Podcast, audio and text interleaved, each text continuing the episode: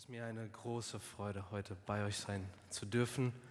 Ich bin so dankbar über die Verbindung, die Gott mir geschenkt hat, zu, zunächst mal zu euren Pastoren, die ich als große Vorbilder für mich sehe und jetzt auch zu, über die Verbindung zu euch, dass ich heute tatsächlich hier zu euch äh, das Wort Gottes reden darf.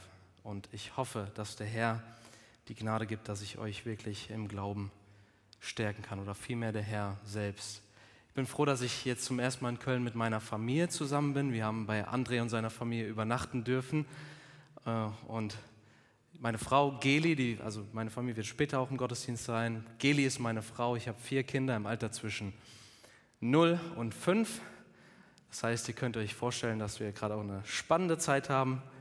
Äh, ich glaube, ich habe hier gerade einen kleinen Kratzer, der ist von meinem Jüngsten. Der hat mich nochmal ausgestattet für die Predigt heute. Ja, ich lade euch ein, ihr Lieben, wenn ihr eine Bibel dabei habt, schlagt doch bitte mit mir den Propheten Jesaja auf, Kapitel 42. Wir wollen die Verse 1 bis 3 hören. Jesaja 42, die Verse 1 bis 3. Und das Thema, über das ich heute mit euch sprechen möchte, ist unruhige Seelen in der Hand von Jesus. Und das sehen wir hier im Text. Wir wollen lesen ab Vers 1. Siehe, mein Knecht, den ich stütze, mein Auserwählter, an dem meine Seele wohlgefallen hat. Ich habe meinen Geist auf ihn gelegt. Er wird das Recht zu den Nationen hinausbringen. Er wird nicht schreien und die Stimme nicht erheben und seine Stimme nicht hören lassen auf der Straße. Das geknickte Rohr wird er nicht zerbrechen und den glimmenden Docht wird er nicht auslöschen. Er wird der Wahrheit gemäß das Recht hinausführen. Gott redet hier zu uns über seinen Sohn. Dass es Gott selbst ist, der hier spricht, das sehen wir direkt am Anfang. Siehe mein Knecht, den ich erwählt habe. Ich habe meinen Geist auf ihn gelegt, also Gott der Vater spricht hier. Und dass es Jesus ist, über den er spricht, das zeigt uns schon der Rest von Jesaja, aber spätestens in Matthäus Kapitel 12, Vers 20. Dort werden diese Zeilen zitiert und uns gesagt, dass dieses Wort sich in Jesus Christus erfüllt hat. Das bedeutet, Gott möchte heute zu dir über seinen Sohn Jesus sprechen. Das hat Gott nämlich nicht im Verborgenen getan, sondern Gott hat diese Worte Jesaja offenbart darüber, wer sein Sohn ist, damit diese Worte bis heute hier in den Gottesdienst zu dir finden dürfen. Wir wollen heute uns auf diesen letzten dritten Vers fokussieren, wo es heißt, über diesen Jesus, das geknickte Rohr wird er nicht zerbrechen und den glimmenden Docht wird er nicht auslöschen. Was ist damit gemeint? Wenn wir durch die Evangelien durchlesen, da sehen wir an keiner Stelle, dass Jesus irgendwann mal so einem geknickten Rohr irgendwie an einem Wegrand begegnet wäre und das Rohr dann aufgehoben hat und sich darum gekümmert hat oder es wieder zurechtgebogen hat oder dergleichen. Davon lesen wir gar nichts. Aber sehr oft lesen wir davon, dass dieser Jesus geknickten Menschen begegnet ist. Hier ist die Rede von uns, wenn wir in so einem Zustand des Geknicktseins sind. Und dies ist eine ganz besondere Aussage, die Gott hier über seinen Sohn trifft. Denn normalerweise geht es mehr darum, was Jesus getan hat, was er alles gesagt hat oder was er tut. Aber hier möchte Gott dich wissen lassen, was Jesus definitiv nicht tun wird. Wir brauchen nicht nur zu wissen, was Jesus alles tut und getan hat. Wir brauchen es auch zu wissen, was er nicht tun wird. Und warum müssen wir das hören, Geschwister? Wir müssen das hören, es ist offensichtlich. Der Vater kennt unsere Herzen und unsere Ängste. Und wenn wir das nicht von Gott zugesprochen bekommen, dann werden wir vom Gegenteil ausgehen. Dann werden wir eher damit rechnen, dass wenn wir geknickt sind, dass der Moment kommt, wo er uns auslöschen wird oder zerbrechen wird oder es zulässt, dass wir zerbrechen. Und wenn du ein Kind Gottes bist, dann weiß ich etwas über dich. Dann weiß ich, dass das Schlimmste für dich, wenn du geknickt bist oder nur noch wie ein glimmender Docht, das Schlimmste für dich ist nicht, dass du geknickt bist. Das Schlimmste für uns Kinder Gottes ist vielmehr der Gedanke, was dieses Geknicktsein mit unserer Beziehung zu Gott machen könnte.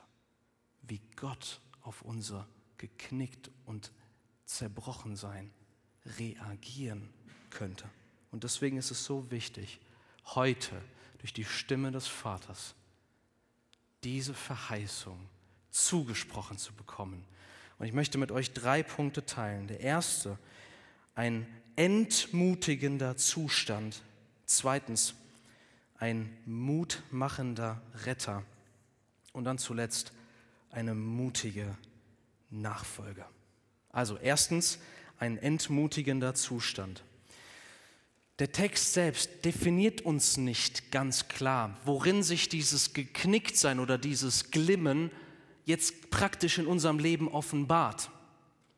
Vielmehr gibt Gott uns hier so ein ganz greifbares Bild, ein Empfinden, womit wir direkt eine persönliche Verbindung ziehen können. Also dieses sich selbst als geknickt empfinden ist, worum es hier geht. Und dieses geknickt sein, das kann in ganz unterschiedlichen Lebenssituationen der Fall sein.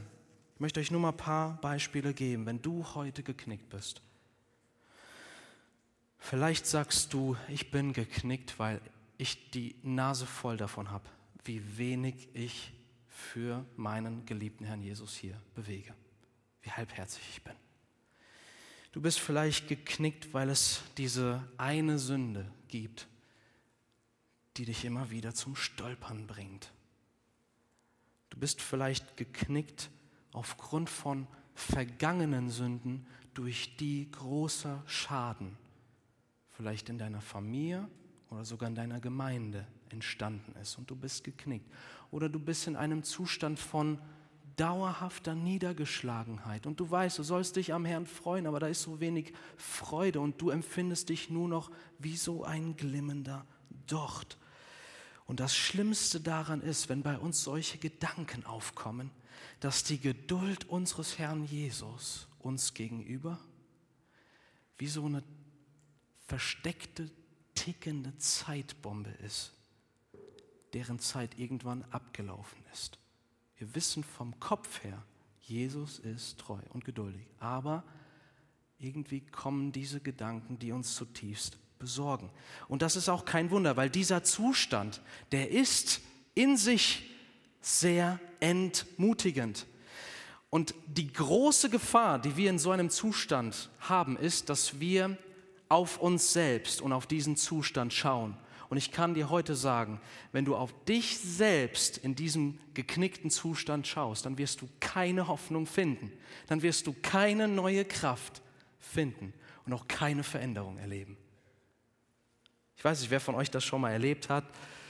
Ähm, die Männer sind da in der Regel spielerischer als die Frauen, wenn man dann mal in der Nähe von Wasser ist und da wächst Schilfrohr. Ja, und was macht man? Ja, man geht hin, einfach aus Neugierde. Man reißt so ein Schiff voraus und dann knickt man es mal. Habt ihr das mal gemacht? Und wenn du es dann versuchst, mal wieder aufzurichten und zu halten, dann wirst du feststellen, einmal geknickt, immer geknickt. Und es ist nur eine Frage, bis diese Restverbindung irgendwann kappt und das Schilfrohr abbricht. Als Kind habe ich gerne aus Ästen Bögen gebaut, um Pfeile zu schießen. Und ich dachte tatsächlich, ich kann irgendwann mal einen Hasen erjagen, ist mir nie gelungen. Was mir immer wieder gelungen ist, ist den Bogen zu überspannen und dann festzustellen, wenn der Bogen einmal überspannt ist, dann hat das Holz seine Kraft verloren. Ist nicht mehr herzustellen. Und du kannst ihn eigentlich nur noch wegwerfen. Und mit einem glimmenden Docht ist es genau gleich. Ihr kennt das. Da ist diese Teekerze, Wachs ist leer, Flamme wird kleiner und auf einmal Feuer aus und nur noch für ein paar wenige Sekunden dieses Glimmen. Wenn das der Fall ist, dann erfüllt die Kerze ja gar nicht mehr ihren eigentlichen Zweck. Da ist kein Nutzen mehr. Sie gibt weder Licht noch Wärme, sondern oftmals nur so einen unangenehm riechenden Qualm, der noch vom Docht in die Luft strömt. Wir wissen also aus unserer eigenen Lebenserfahrung, dass diese Zustände eigentlich nicht mehr änderbar sind. Es geht eigentlich nur noch bergab. Es ist nur noch eine Frage der Zeit, bis es vorbei ist. Wenn du heute bist, wenn du heute hier bist und du sagst, ja, ich bin tatsächlich entmutigt, ich bin geknickt, dann ist das Erste, was ich dir heute sagen möchte, solange du auf dich selbst blickst, findest du keine Kraft. Dann bleibst du in diesem Zustand. Und es ist sogar möglich, im Gottesdienst zu sitzen und durch Wort und Lied wirklich die frohe Botschaft zu singen und zu hören, doch in Gedanken haben wir die ganze Zeit nur uns selbst und unseren geknickten, unvollkommenen Zustand vor uns. Wir blicken quasi in Gedanken weiterhin nur noch auf uns selbst. Da finden wir keine Kraft. Und was auch noch eine Gefahr ist, ist, wenn wir in diesem Zustand ohne Christus auf Gott blicken. Wenn wir ohne Christus, ohne diesen Knecht, der uns hier beschrieben wird, auf Gott blicken. Denn was wir von diesem großen, allmächtigen, dreimal heiligen, herrlichen, prachtvollen, liebevollen, perfekten Gott erwarten würden, ist ja, dass dieser gewaltige Gott Besseres zu tun hat, als sich um so etwas Niedriges und Anstößiges wie eine glimmende Kerze, einen glimmenden Docht zu kümmern. Wer von euch etwas über Gott verstanden hat, der kann wirklich sagen, dieser Gott verdient Diener die immer gehorsam sind, die ihn immer lieben, die immer Feuer und Flamme für ihn sind. Das verdient mein Gott. Und Tatsache ist ja, Gott hat diese Diener sogar. In Jesaja Kapitel 6, dort bekommt Jesaja einen Einblick in das himmlische Heiligtum und dort wird uns eine Kategorie von Wesen vorgestellt, die wir so mit Namen nur an dieser einen Stelle in der Bibel finden. Und sie werden dort Seraphim genannt. Und das heißt übersetzt im wahrsten Sinne des Wortes die Brennenden. Diese Wesen rufen Tag und Nacht von ganzem Herzen und voller Leidenschaft dem Herrn heilig, heilig, heilig zu. Und wenn diese Engel ihre Stimme erheben, dann, so lesen wir es dort, bebt der Tempel. Nicht der irdische, sondern der himmlische Tempel, der nicht mit Händen gemacht ist, unter dieser Anbetung. Solche Diener verdient Gott. Und jetzt lasst uns mal in diese Kulisse, das Heiligtum Gottes, so eine kleine Teekerze hineindenken, vor den Thron Gottes stellen und dabei zuschauen, wie vor dieser Kulisse diese Kerze ihr Licht verliert und nur noch so ein bisschen raucht. Da würden wir doch fast einschreiten wollen und sagen, Hilfe, tu diese glimmende Kerze aus der Gegenwart Gottes weg und stell doch wieder eine brennende Kerze, ja eine große Flamme vor sein Angesicht. Nichts Geringeres hat dieser Gott verdient. Das bedeutet, wenn wir über das Wesen Gottes, über die Größe Gottes nachdenken, dann laufen wir Gefahr, dass wir selbst als Zeugen gegen uns auftreten und sagen, in glimmenden Zustand habe ich nichts bei Gott verloren.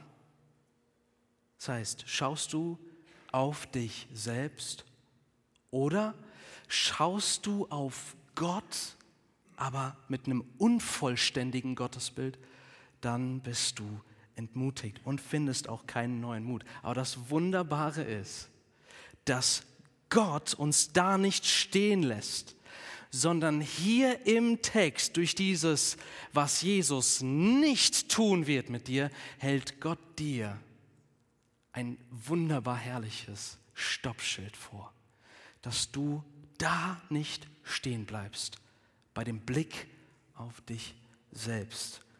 Und er sagt dir heute, mein Sohn ist nicht so, wie du es dir selbst denken würdest. Mein Sohn Jesus ist nicht, wie du es erwarten würdest. Mein Sohn Jesus ist nicht so, wie deine Gefühle es dir sagen, sondern mein Sohn ist genauso, wie ich es sage. Immer und ewiglich. Deswegen lasst uns jetzt unseren Blick aufheben zu diesem zweitens mutmachenden Retter. Dieser Text enthält interessanterweise keine harte Zurechtweisung Gottes an uns. Gott sagt nicht, du bist nur noch ein glimmender Docht, streng dich gefälligst an, dass du wieder Feuer fängst. Und doch gibt es hier einen Befehl in diesem Text. Vers 1. Das ist das Einzige, zu was Gott dich hier aufruft. Er sagt, siehe mein Knecht. Gott sagt dir heute nur, schau auf meinen Sohn Jesus. Das heißt, du darfst von dir selbst wegschauen. Du darfst heute Morgen deinen Blick auf Christus richten.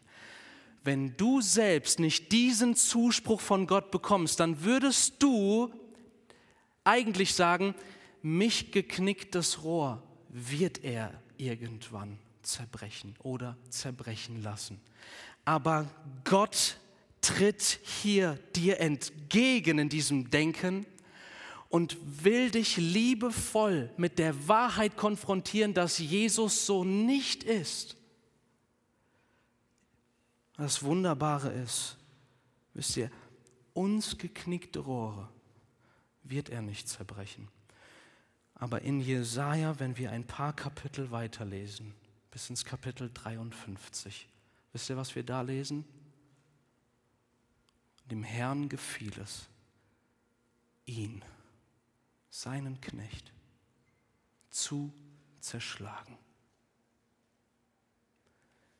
Jesus zerbricht dich nicht in diesem Zustand. Er kam in diese Welt aus der Ewigkeit und er interessiert sich nicht nur für glimmende Dochte und geknickte Rohre, sondern er kam, um an ihrer Stelle zerbrochen und zerschlagen zu werden am Kreuz. Nicht, weil er selbst durch die Sünde geknickt wäre, sondern obwohl er selbst ohne Sünde war. Und deswegen darfst du heute Mut fassen, dass Christus alles für dich getragen hat, dass er in deinem geknickten Zustand nicht Nein zu dir sagt, sondern im Gegenteil, dass er dich einlädt zu schauen und dir sagt, siehe auf meinen Knecht. Und es ist nicht nur so, dass wir ans Kreuz schauen, auf das, was bereits getan wurde vom Herrn, sondern wir dürfen auch jetzt hinaufschauen zum Himmel. Und was sehen wir? Unseren Herrn Jesus Christus erhöht, wie er jetzt zu Rechten des Vaters sitzt. Und was ist er jetzt für uns? Unser hoher Priester. Römer 8. Er verwendet sich beim Vater für uns. Das heißt, Jesus tritt jetzt für dich vor den Vater und, und bittet den Vater, dass er dich bewahrt. Und der Vater, der seinen Sohn liebt, erhört das Bitten seines Sohnes konstant. Das bedeutet, fasse Mut, denn Vater und Sohn wirken gemeinsam und beständig für dein Heil, indem der Sohn sich beständig für dich einsetzt und der Vater beständig das Bitten des Sohnes erhört zu deinem Besten. Das bedeutet, wenn du vielleicht jetzt sagst, ja, aber ich darf doch nicht einfach nur auf Christus blicken. Ich darf doch nicht einfach so zu ihm kommen. Hallo, ich sollte in Heiligung leben. Ich sollte immer gehorsam sein und ich sehe bei mir so viele Baustellen und solange das nicht der Fall ist, dass ich meinen Heiland so liebe, wie ich es eigentlich will, da muss ich den Fokus darauf legen, dass das erstmal in Ordnung kommt, damit ich dann, wenn ich auf mich sehe und sage, okay, das sieht gut aus, dann zu Jesus komme. Und wir merken gar nicht, wie wir das Evangelium verdrehen und sagen, ich nehme mein Leben als Basis dafür, ob ich mich zu Gott nahen darf. Ihr Lieben, unser Leben ist wichtig und wir wollen im Gehorsam leben. Doch wir dürfen doch nicht die Reihenfolge verwechseln, indem wir sagen, erst mein Gehorsam und dann darf ich voller Freude zu Christus kommen. Nein, umgekehrt. Du sollst heute auf Jesus schauen, der alles vollbracht hat.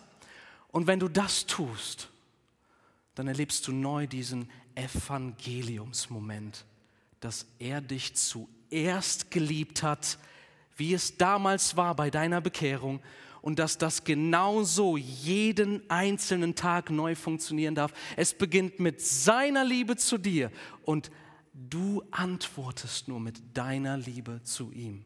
Deswegen fasse Mut, blicke auf Christus.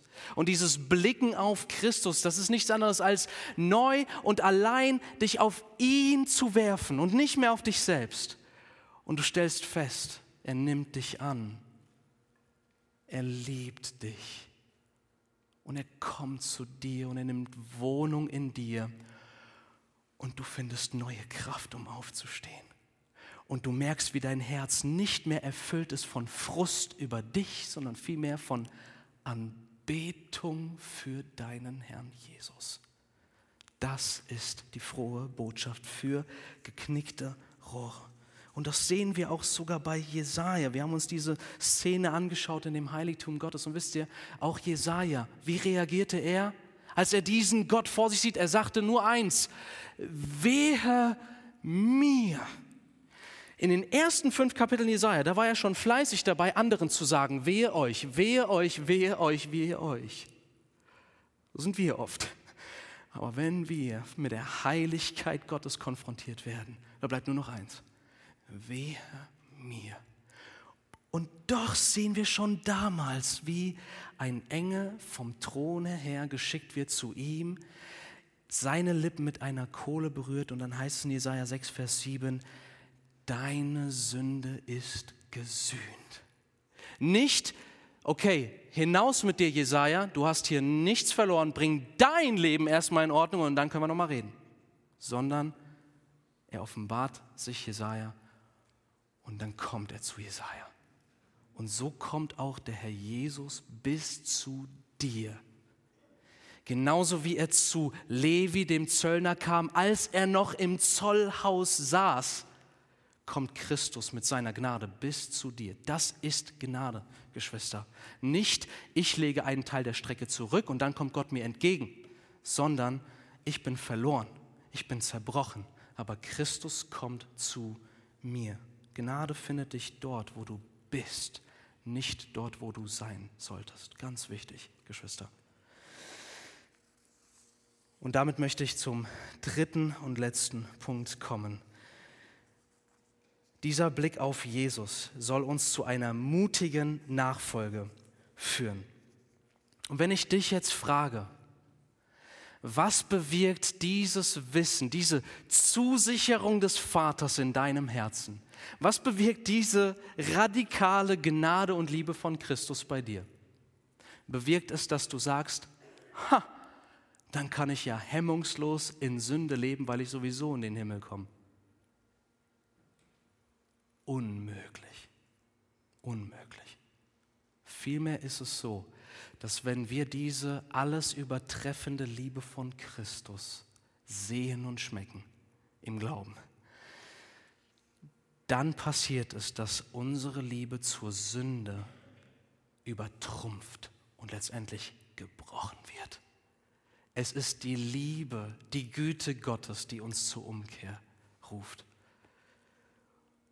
Und deswegen wollen wir heute auch neu Mut fassen, unserem geliebten Herrn, der so gnädig und zärtlich mit uns umgeht, wenn wir schwach und zerbrochen sind, wenn wir geknickt sind, wenn wir glimmend sind, wollen wir diesem Herrn doch mutig nachfolgen, wenn er uns doch so ermutigt. Und da zum Schluss einfach noch sieben Punkte der Ermutigung für deine Nachfolge. Erstens, und ich berufe mich jetzt auch auf ein Buch, das hat ein Pastor im 17. Jahrhundert geschrieben, namens Richard Sibbs. Das Buch heißt Geborgen in ihm. Und dieses Buch handelt nur von diesem einen Vers. Und deshalb möchte ich einige Zitate, die meine Seele so getröstet haben, euch weitergeben. Also erstens, lasst uns ermutigt sein, weil der himmlische Vater mit glimmenden Dochten liebevoll umgeht. Jesus geht mit dir so um, nicht um den Vater zu besänftigen, sondern weil der Vater will, dass sein Sohn so mit dir umgeht. Also Gott liebt dich, der Vater liebt dich nicht, weil Christus für dich gestorben ist, sondern Christus starb für dich, weil der Vater dich liebt. Okay? Ganz wichtig. So heißt es in Psalm 103, Vers 13, wie sich ein Vater über seine Kinder erbarmt, so erbarmt sich der Herr über die, die ihn fürchten. Zitat von Sips, eine Mutter, die ein krankes und ungehorsames Kind hat, wird es deswegen doch nicht fortschicken. Sollten wir wirklich denken, dass in uns Menschen mehr Barmherzigkeit ist als in Gott? Zweitens, lasst uns bewusst machen, dass selbst ein glimmender Docht ein klarer Hinweis auf Christi Gnadenwerk in uns ist. Auch wenn du nur ein glimmender Docht bist, du bist glimmend. Und das ist ein Zeichen für die Gnade Gottes in deinem Leben. Das sehen wir bei Petrus, nachdem er so tief gestürzt ist, davor noch große Reden geschwungen und alles vermasselt. Da kommt Jesus zu ihm und sagt, liebst du mich? Und ihr kennt diese Begebenheit. Zuletzt sagt Petrus nur noch traurig in dem Bewusstsein, dass seine Liebe zu Jesus doch in Wahrheit nur eine geknickte Liebe ist sagte Jesus, du weißt alle Dinge und du weißt, dass ich dich liebe. Und Jesus sagt nicht, das ist mir nicht genug, deine Liebe muss noch wachsen, sondern er sah, da ist Liebe zum Heiland. Und Jesus sagt nicht nur, komm, wir stehen wieder auf gemeinsam, sondern er sagt, weide meine Schafe. Er gibt ihm das Wertvollste, die höchste Berufung, die es unter dem Himmel gibt. Und so schreibt auch Richard Sips, selbst die geringste Liebe, die wir für ihn empfinden, ist nichts als eine, Reaktion, eine Reflexion seiner Liebe, die zuerst auf uns schien. Menschen, die diesen inneren Kampf erleben, klagen häufig darüber, dass sie keinerlei Gnade hätten. Aber in ihren Klagen widersprechen sie sich selbst so wie ein Mann, der sich darüber beschwert, er würde nichts sehen. Und doch sieht er. Doch gerade da, wenn die Klage ein Missfallen über die eigene Sünde ausdrückt, zeigt es sich, dass es im Menschen etwas gibt, das sich gegen die Sünde sträubt. Drittens, lasst uns ermutigt sein, weil Christus auch dann in uns wirkt, wenn wir nur glimmende Dochte sind. In 2. Korinther 12, Vers 9, dort sagt Gott, meine Kraft wird in Schwachheit vollbracht. Und wir lesen in Hebräer 4, dass wir einen Hohepriester haben, der tatsächlich Mitleid hat mit unseren Schwachheiten. Und darunter fallen auch unsere Sünden. Wann wird mein Herz am meisten für meine Kinder bewegt? Wenn sie in der größten Not sind. Und was ist die größte Not für ein Kind Gottes? Es ist Sünde. Sünde ist unsere größte Not.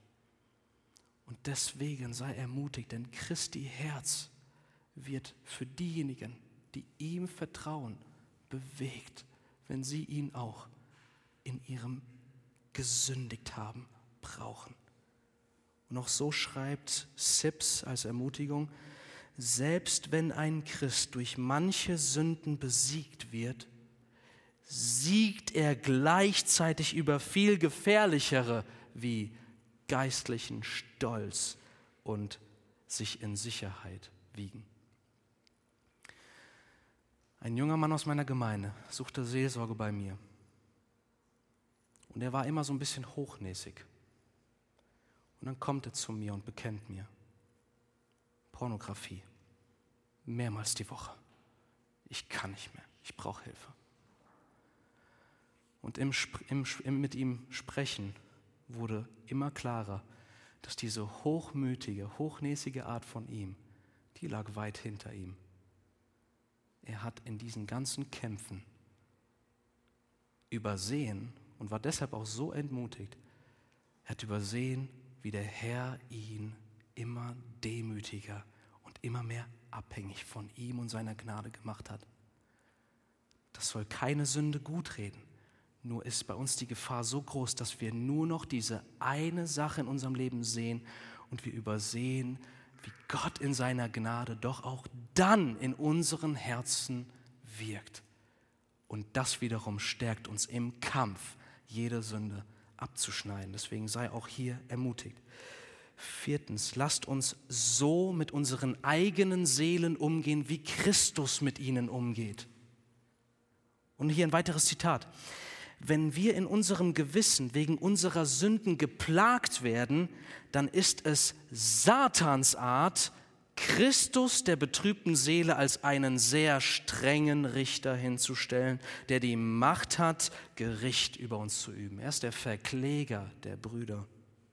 Aber dann, lasst uns ihn unseren Seelen so darstellen, wie Gott ihn uns vor Augen stellt, nämlich als einen, der uns das Zepter der Barmherzigkeit entgegenstreckt und seine Arme ausbreitet, um uns zu empfangen.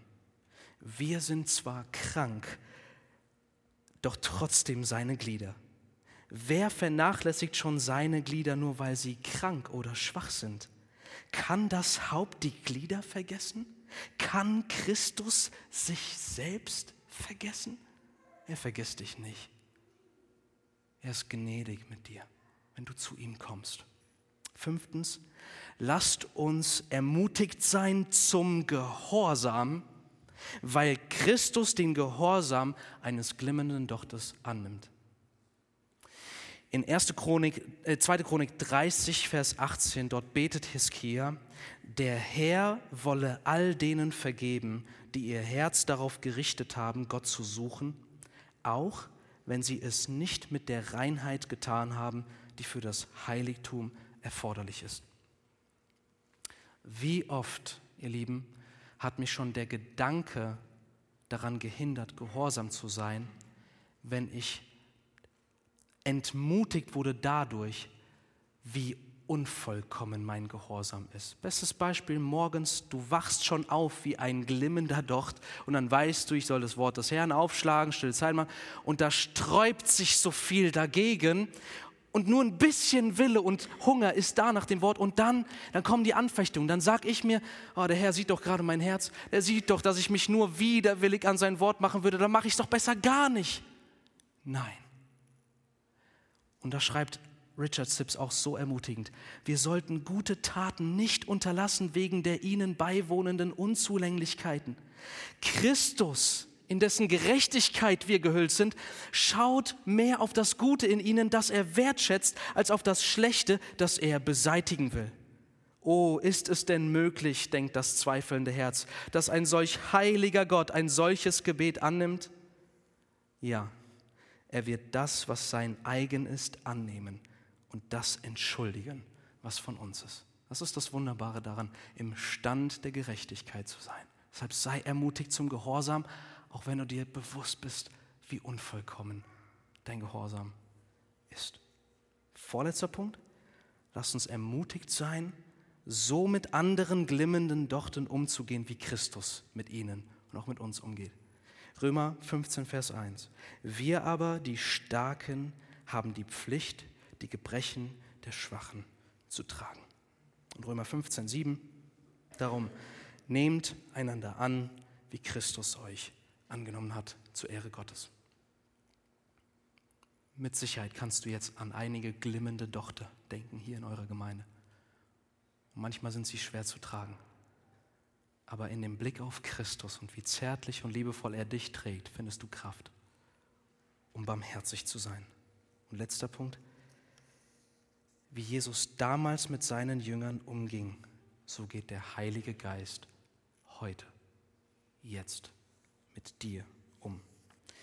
In Epheser 4, 30 heißt es, betrübt nicht den Heiligen Geist, mit dem ihr versiegelt worden seid bis auf den Tag der Erlösung. Wir sehen oftmals nur den Befehl in diesem Vers und nicht die Gnade. Denn wisst ihr, was da drin steht, wenn es heißt, betrübt nicht den Heiligen Geist, mit dem ihr versiegelt seid. Da steht drin, der Heilige Geist lässt sich lieber von dir betrüben und bleibt bei dir, als dass er dich verlässt und nicht betrübt ist. Ja, wir können den Heiligen Geist betrüben, das ist traurig, aber wie gnädig ist es, dass der Heilige Geist sich damit begnügt, in unseren Seelen zu bleiben, auch wenn wir ihn betrüben. Das bedeutet, er ist jetzt da. Er lebt in dir, deswegen sei ermutigt. Du musst nicht erst irgendwo hinkommen, sondern jetzt ist der Herr durch seinen Geist da für alle, die ihn anrufen. Das bedeutet, komme als geknicktes Rohr zu Christus.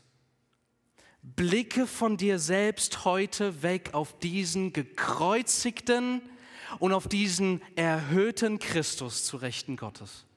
Denn er ist da für dich, während du nur ein glimmender Docht bist. Und deswegen, bitte lass dir das heute sagen, der Vater ruft dir zu, siehe mein Knecht. Nimm nur diesen einen Befehl heute mit. Was für ein befreiender Befehl. Was für ein herrliches Evangelium. Schaue heute allein auf Christus und er wird dir alles zufließen lassen, was du brauchst. Erlaube deiner geknickten Seele auf Christus zu blicken und sei nicht grausam zu deiner eigenen Seele. Du darfst auf Christus blicken. Und ich schließe diese Predigt indem ich mich an solche hier wende, die sich mit all dem, was ich gesagt habe, überhaupt nicht identifizieren können. Du sagst dir, Mensch, also dieses jämmerliche von dem Geknicktsein reden, das betrifft mich nicht. Ich bin stark. Ich komme zurecht. Ich brauche andere nicht und ich brauche Gott schon gar nicht wenn du das heute bist, ich kann dir gar nicht sagen, wie sehr mein Herz mit dir empfindet, weil ich war du vor knapp 13 Jahren. Ich war du. Und dieser Zustand ist so anstrengend, ihr Lieben. Man lügt sich vor, dies sei die Freiheit. Doch du bist nicht geschaffen, um unabhängig zu sein und deshalb funktioniert es auch nicht. Du bist geschaffen, um in einer herrlichen Abhängigkeit von deinem Schöpfer zu leben. Ja, du musst dich selbst belügen, wenn du in so einem Zustand verweilen willst, weil du ganz genau weißt, in so vielerlei Hinsicht, du warst schon so oft schwach. Du hast schon so oft, warst du angeklagt von deinem eigenen Gewissen und noch nicht mal dein Gewissen ist es, was dich am jüngsten Tag vor Gott zur Rechenschaft ziehen wird, auch nicht die Straßenverkehrsordnung. Und selbst daran gemessen sind wir meisten wohl absolute Verkehrssünder, sondern wir werden vor dem heiligen Gesetz Gottes dastehen müssen. Und das höchste Gebot ist, du sollst den Herrn, diesen Herrn, von ganzem Herzen, von ganzer Seele und Kraft lieben. Und darin haben wir alle versagt. Und ich wünsche dir, dass du deine Waffen niederlegst, dich darin zu verteidigen. Denn das Herrlichste, was du erleben kannst, ist, dass du dir eingestehst, ich bin geknickt und von Christus geliebt. Schau auch du auf Jesus und nimm ihn an als deinen Retter. Und lass uns das auch gerne festmachen. Wenn du es auf dem Herzen hast, komm gleich nach dem Gottesdienst. Lass uns beten. Und der Herr segne dich und gebe dir diesen klaren Blick auf Jesus. Amen.